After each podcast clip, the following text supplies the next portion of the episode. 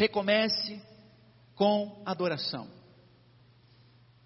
Se tem algo que nós não podemos perder em momento nenhum da nossa, da nossa vida, é o, no, o nosso desejo de adorar, é o nosso desejo de reconhecer quem Deus é. E nós vamos ler alguns textos lá de Êxodo. Convido você que está aqui conosco a abrir sua Bíblia. Em Êxodo, nós vamos ler alguns versículos de alguns capítulos do livro de Êxodo. Você que nos acompanha também através da internet, pegue aí a sua Bíblia, o seu caderno de anotações. Primeiro versículo, Êxodo capítulo 5, versículo 1. Primeiro versículo que nós vamos ler, Êxodo, capítulo 5, versículo 1, nos diz assim: Depois disso, Moisés e Arão foram falar com Faraó e disseram: Assim diz o Senhor, o Deus de Israel: Deixe o meu povo ir para celebrar-me uma festa no deserto. Agora, um pouquinho mais adiante, capítulo 7, versículo 16. Capítulo 7, versículo 16. Diga-lhe, diga-lhe o Senhor, o Deus dos Hebreus, mandou-me dizer: Deixe ir o meu povo para prestar-me culto no deserto. Mas até agora você não me atendeu. Um outro versículo, um pouquinho mais adiante, capítulo 8, agora versículo 1, diz assim: O Senhor falou a Moisés: Vá ao Faraó e diga-lhe que assim diz o Senhor: Deixe o meu povo ir para que me preste culto, para que me adore.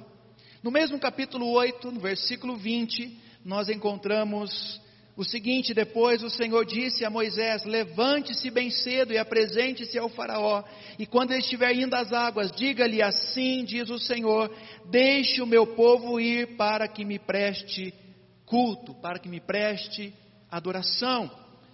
Ainda um pouco mais adiante, capítulo 9, versículo 1 diz assim: 9 e 1. Depois o Senhor disse a Moisés: Vá ao Faraó e diga-lhe que assim diz o Senhor, o Deus dos Hebreus: Deixe o meu povo ir, para que me preste culto. No mesmo capítulo 9, versículo 3, nós encontramos a mesma ordenança do Senhor. Disse o Senhor a Moisés: Levante-se logo cedo, apresente-se ao Faraó e diga-lhe que assim diz o Senhor, o Deus dos Hebreus: Deixe o meu povo ir, para que me preste culto. Ainda no capítulo 9, no vers... aliás, capítulo 10, no versículo 3, 10, 3 diz assim: Dirigiram-se, pois, Moisés e Arão ao Faraó e lhe disseram: Assim diz o Senhor, o Deus dos Hebreus: Até quando você se recusará a humilhar-se perante mim? Deixe ir o meu povo para que me preste culto. E por fim, no capítulo 12, versículo 31, 12 e 31. Naquela mesma noite, o Faraó mandou chamar Moisés e Arão e lhes disse: Saiam imediatamente do meio do meu povo, vocês e os israelitas, e vão fazer o quê? Vão prestar culto, vão adorar, vão prestar culto ao Senhor como vocês pediram. Senhor, obrigado pela tua palavra. E nessa noite, o Senhor, que o Senhor venha falar ao nosso coração, através dessa, desses versículos que nós lemos, através dessa história, através, ó Deus, dessa narrativa, que nos revela muita coisa poderosa para o nosso crescimento espiritual. Que o Senhor abençoe esse tempo, Senhor. Abençoe os irmãos que estão em suas casas. Abençoe, ó Deus, os que estão aqui conosco presencialmente. Senhor, aqueles que irão assistir essa mensagem posteriormente.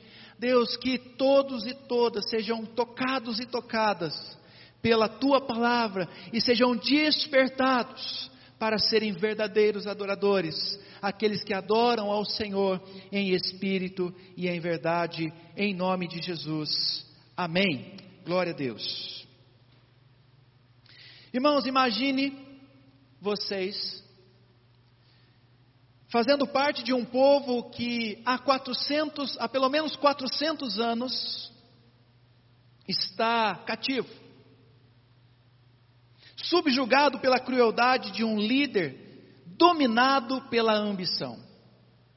Um homem cruel, um homem que só queria é, apresentar resultados, um homem que tinha facilidade em escravizar as pessoas para trabalhar em seu favor, em favor, é, em prol do Egito.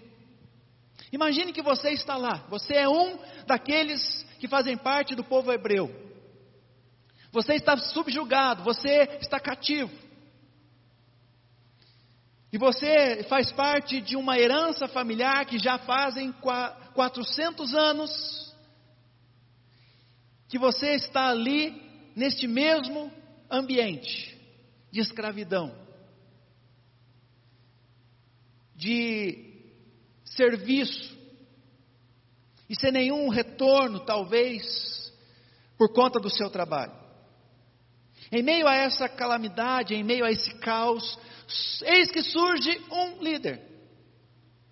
Alguém surge ali e o discurso desse líder ecoa ali pelos corredores do palácio do Faraó com o seguinte discurso: Deixe meu povo ir, assim diz o Senhor. Deixe meu povo ir para que me preste culto.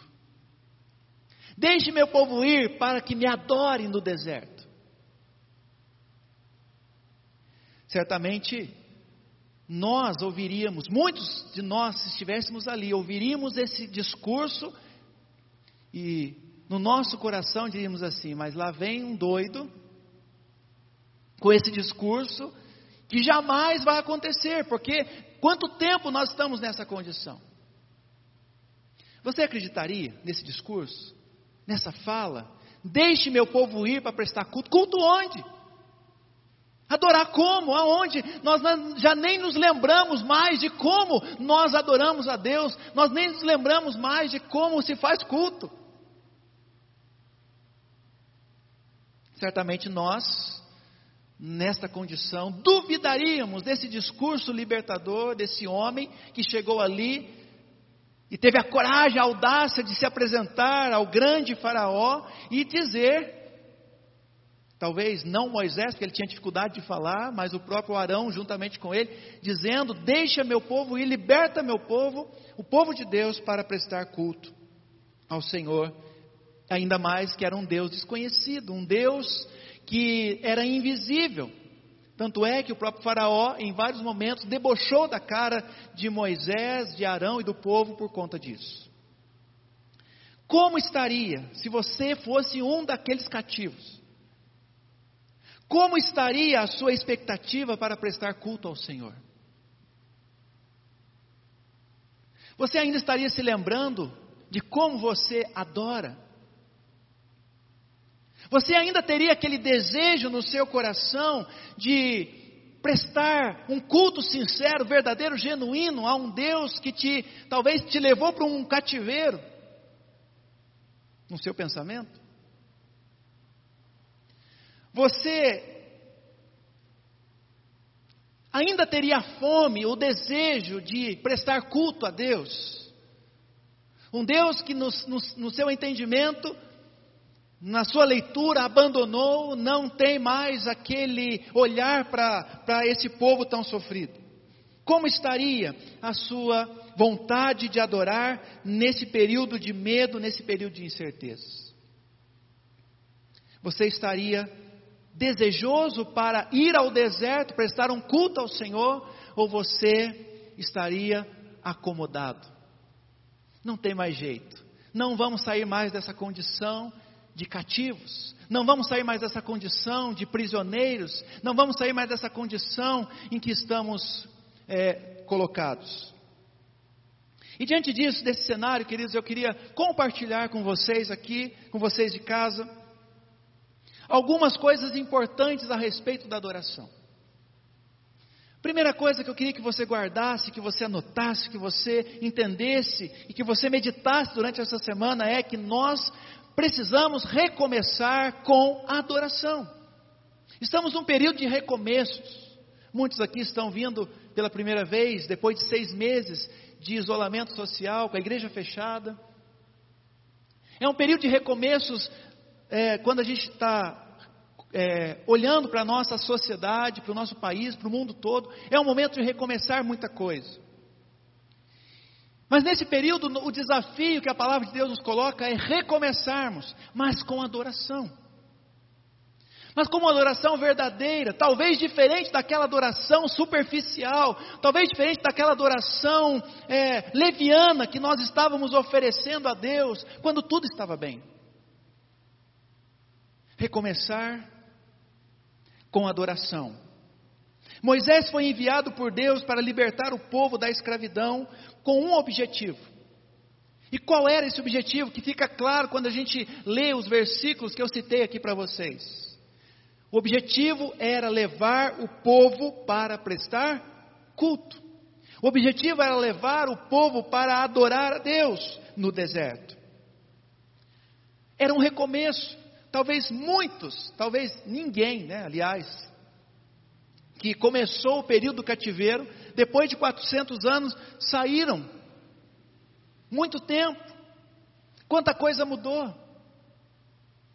Mas era um recomeço para aquele povo marcado pelo sofrimento. O desafio era recomeçar com adoração, prestando culto ao único e verdadeiro Deus, sem interferências de um passado marcado pelo sofrimento, um passado obscuro.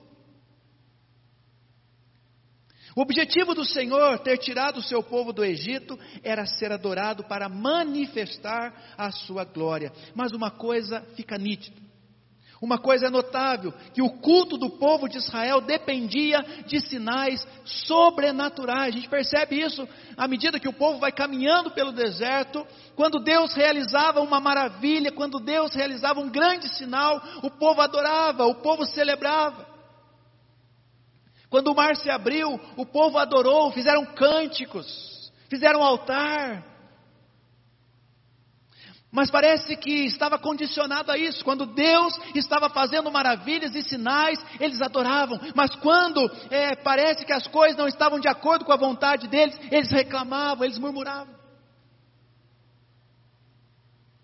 E aí eu pergunto, irmãos e irmãs, diante disso, como está a nossa adoração nesse tempo de recomeço? Como está o nosso culto a Deus nesse tempo de recomeço? ela é sincera, verdadeira, é espírito em verdade, como a gente viu no texto de João? Ou a nossa adoração, o nosso culto, ele está é, prejudicado pelas interferências desse período que nós estamos vivendo período de incerteza, de pandemia, de isolamento, de notícias. Você deixou a sua, o seu culto a Deus ser prejudicado com essas interferências? Mudou alguma coisa na sua maneira de adorar com tudo isso? Eu pergunto, é, fazendo essa comparação com aquele povo que precisava sair do cativeiro, que precisava sair do Egito, e o objetivo era adoração. Mas parece que eles perderam essa identidade, parece que eles perderam este esta vontade, esse desejo de prestar culto ao Senhor. Pense consigo, no seu coração, como está a sua adoração nesse tempo? Ela tem sofrido interferências? A sua adoração depende de alguma outra coisa? A sua adoração depende de um sinal? Não, se essa pandemia acabar, eu vou voltar para a igreja e vou adorar como nunca. Queridos, entenda uma coisa: a nossa adoração a Deus não pode depender de circunstâncias. A nossa adoração a Deus não pode ter interferências externas. A nossa adoração a Deus não pode ter interferências que nos atrapalhem de olhar para Deus como o único que deve merecer o nosso verdadeiro e genuíno louvor, a nossa adoração.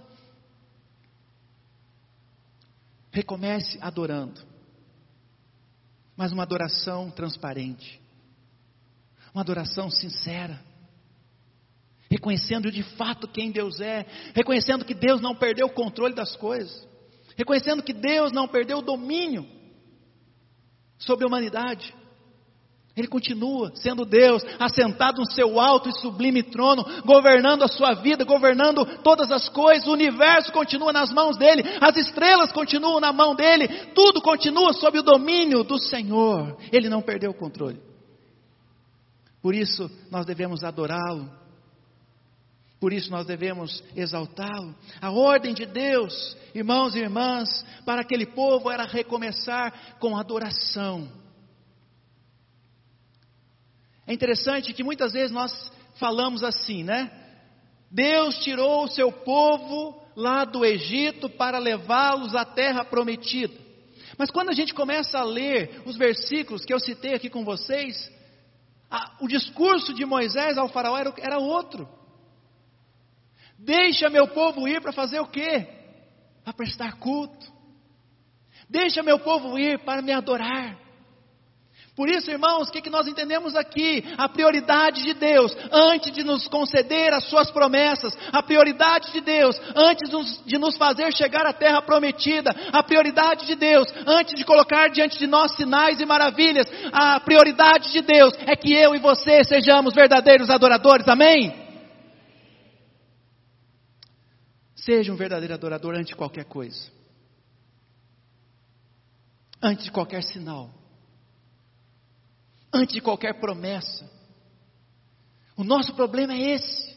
Queremos sempre que as coisas aconteçam do nosso jeito, para que assim nós possamos adorar.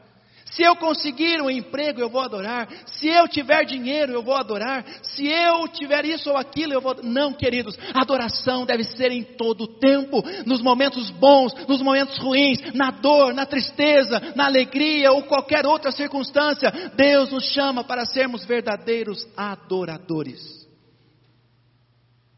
Pastor, ouviu um amém?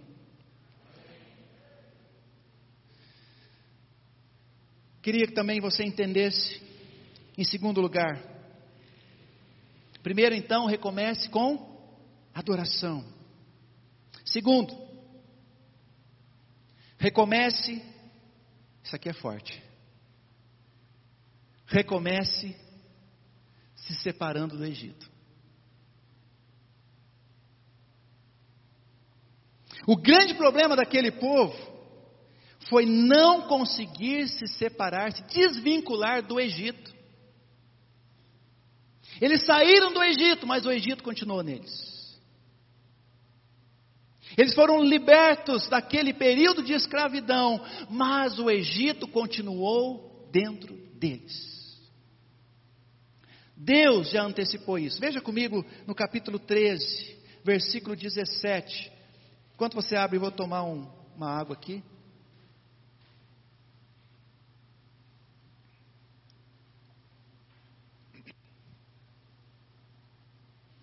13, 17 diz assim: Quando o Faraó deixou sair o povo, Deus não os guiou pela rota da terra dos filisteus, embora esse fosse o caminho mais curto, pois disse: Olha só o que Deus já está dizendo aqui, queridos. Se eles se, de, se, se eles se defrontarem com a guerra, talvez se arrependam e voltem para o Egito. Deus já sabia que estava tirando eles lá daquele período de escravidão, mas o Egito ia continuar nele, no coração deles. E Deus fez com que eles fossem por um caminho mais longo, para que então eles não fossem tentados a voltar para o Egito. O medo levou de imediato aquele povo a pensar no Egito. Olha que terrível. Capítulo 14, versículos 11 e 12. 11 e 12, disseram a Moisés: Foi por falta de túmulos no Egito que você nos trouxe para morrermos no deserto? O que você fez conosco tirando-nos de lá? Já tínhamos dito a você no Egito: deixe-nos em paz, seremos escravos dos egípcios. Antes de ser escravos dos egípcios, antes sermos escravos dos egípcios do que morrer nesse deserto. O coração daquele povo ainda estava no Egito. A murmuração deles os fez por conta do medo de estar diante de um mar, talvez aos olhos dele intransponível. E esse medo leva então o povo a pensar de volta no Egito. Mais adiante, no capítulo 16, versículo 3, nos diz assim: 16, 3. Disseram-lhes os israelitas: Quem dera a mão do Senhor nos tivesse matado lá no Egito. Lá nos sentávamos ao redor das panelas de carne, comíamos pão à vontade, mas você nos trouxe a este deserto para fazer morrer de fome toda essa multidão. A fome, que talvez nem era uma fome por falta de comida, mas porque o povo queria mesmo é fartura. o medo e o coração, ainda escravizado pelas coisas do Egito, fez com que aquele povo ainda continuasse preso a este lugar. E mesmo depois que o povo saiu, queridos, fica evidente para nós que havia muito do Egito dentro do coração daquele povo. E constantemente eles expressavam esse desejo para voltar à terra da escravidão. Sabe o que representa o Egito? Vamos trazer aqui para a gente agora. O Egito representa os poderes e as estruturas deste mundo, que querem nos manter reféns e a serviço dos seus interesses. Nós, amados, ainda estamos muito presos, nós ainda estamos é, atrelados às estruturas e aos poderes deste mundo profano, deste mundo que está apresentando para nós uma, um discurso atrativo. E nós estamos caindo nessa. Portanto, o Egito representa para nós tudo aquilo que o mundo está oferecendo eh, como estrutura para nos atrair, para tirar nosso foco, para tirar nossa atenção. Querendo nos levar de volta para lá. Nós, eu creio aqui, queridos, que não fazemos parte mais deste mundo, amém? João fala isso. Quem está no mundo não é de Deus.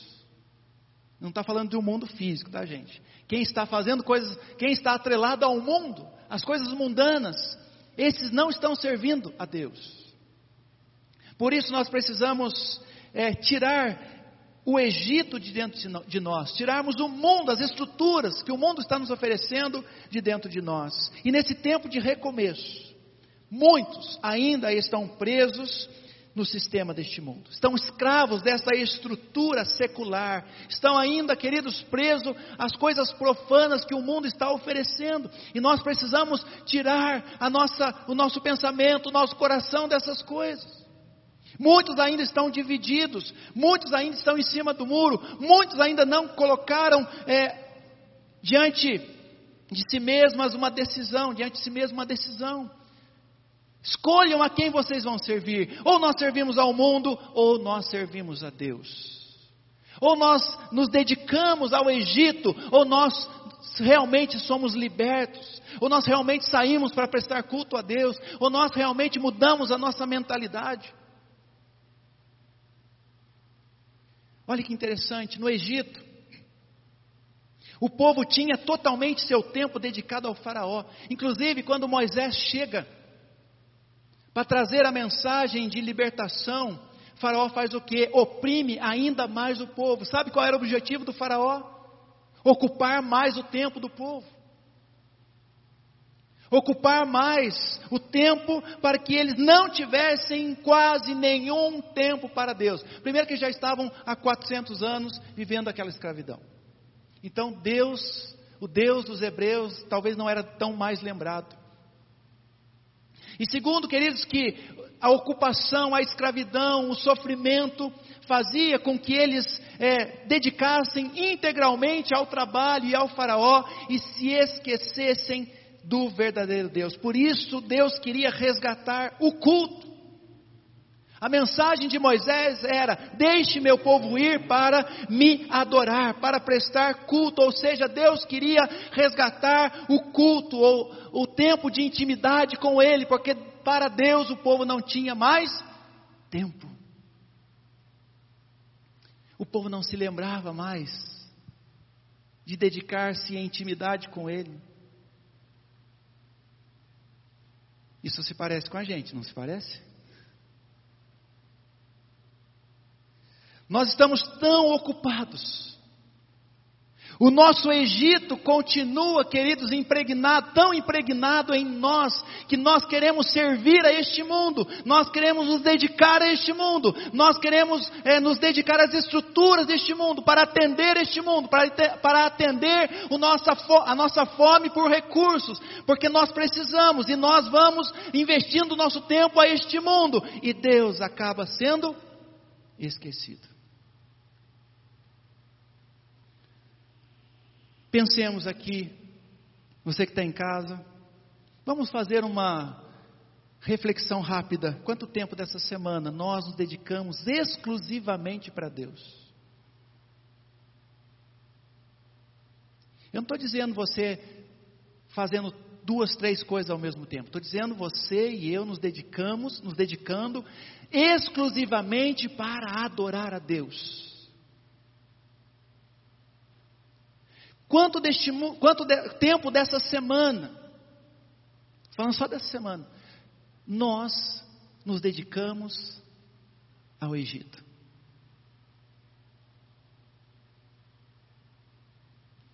Quanto tempo dessa semana nós ficamos ocupados com nossos compromissos, com nossos afazeres, na frente da TV, na frente do nosso celular, na frente da internet?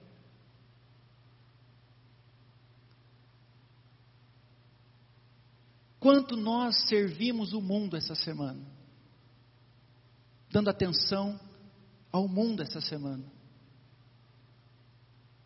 Deus estava com saudade daquele povo, queridos, por isso Ele chama o povo para prestar culto a Ele. E Deus está com saudade também, certa vez eu preguei sobre isso aqui.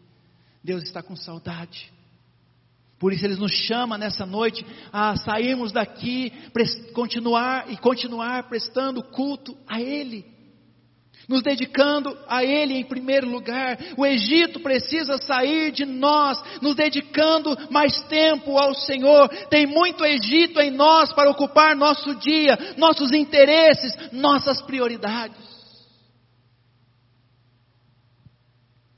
As nossas prioridades hoje estão totalmente invertidas. O reino de Deus tem ficado em sei lá mais que lugar. Porque nós estamos no Egito e queremos pensar no Egito e vamos servir o Egito. No Egito, além de não ter tempo para Deus, o povo também tinha outros deuses. Por isso, Deus verdadeiro, Deus de Israel, chama o seu povo de volta para o culto, porque eles estavam contaminados para servir outros deuses. Lá no capítulo 8, versículo 25, o Faraó falou o seguinte para o povo, para Moisés e para aquele povo: vão oferecer sacrifícios ao seu Deus, vão fazer culto para o seu Deus. Porém, olha só que interessante, queridos. O que, que ele fala aqui? Porém, façam isso aonde? Aqui mesmo. Pode prestar culto para o seu Deus, mas faz isso aqui no Egito mesmo. Ou seja, há uma clara intenção aqui, amados do Faraó, de intervir no culto a Deus de interferir nesse culto a Deus. cultuar a Deus dentro do Egito. Significa misturar-se às práticas de outras religiões, filosofias estranhas, confusas, idolatria, tirar a exclusividade de Deus. Queridos, tudo aquilo na nossa vida que tira a exclusividade de Deus é idolatria. Tudo aquilo que tira a exclusividade de Deus nas nossas vidas nos faz, como os egípcios, adorarmos outros deuses. Vivemos um tempo onde essas coisas continuam sendo praticadas por nós. Os faraós continuam proclamando, anunciando a mesma coisa. Façam isso aqui mesmo. Você não precisa sair do pecado para você prestar culto a Deus. Você não precisa abandonar esta área da sua vida que você se dedica tanto para você prestar culto a Deus. Você não precisa sair dessa condição. Deus aceita do jeito que você faz, do jeito que você é. Será?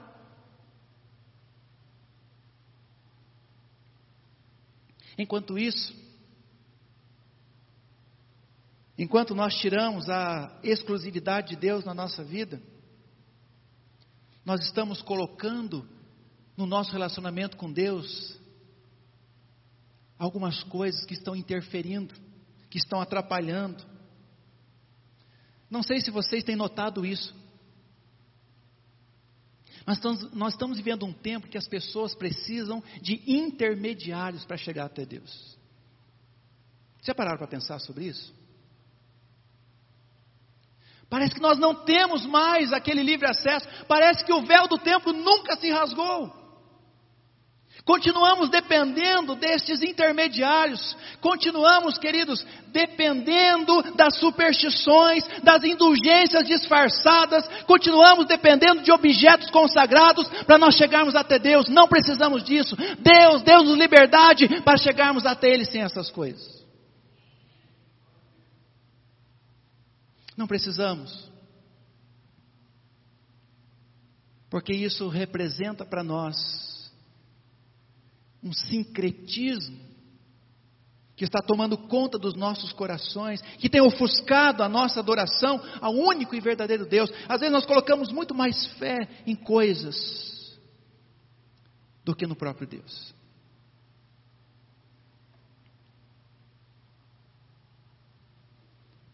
Precisamos, queridos, olhar para o Senhor e reconhecer que Ele é o único que, me, que merece adoração, é o único que merece louvor, é o único que merece o nosso foco, Ele é o único que tem, que nos dá essa liberdade para nós buscarmos a Ele de todo o coração e sermos atendidos por Ele. Tudo que Ele queria daquele povo era que os olhos daquele povo se voltassem para Ele, saiam do Egito, se libertem do Egito para me prestar culto, para me adorar.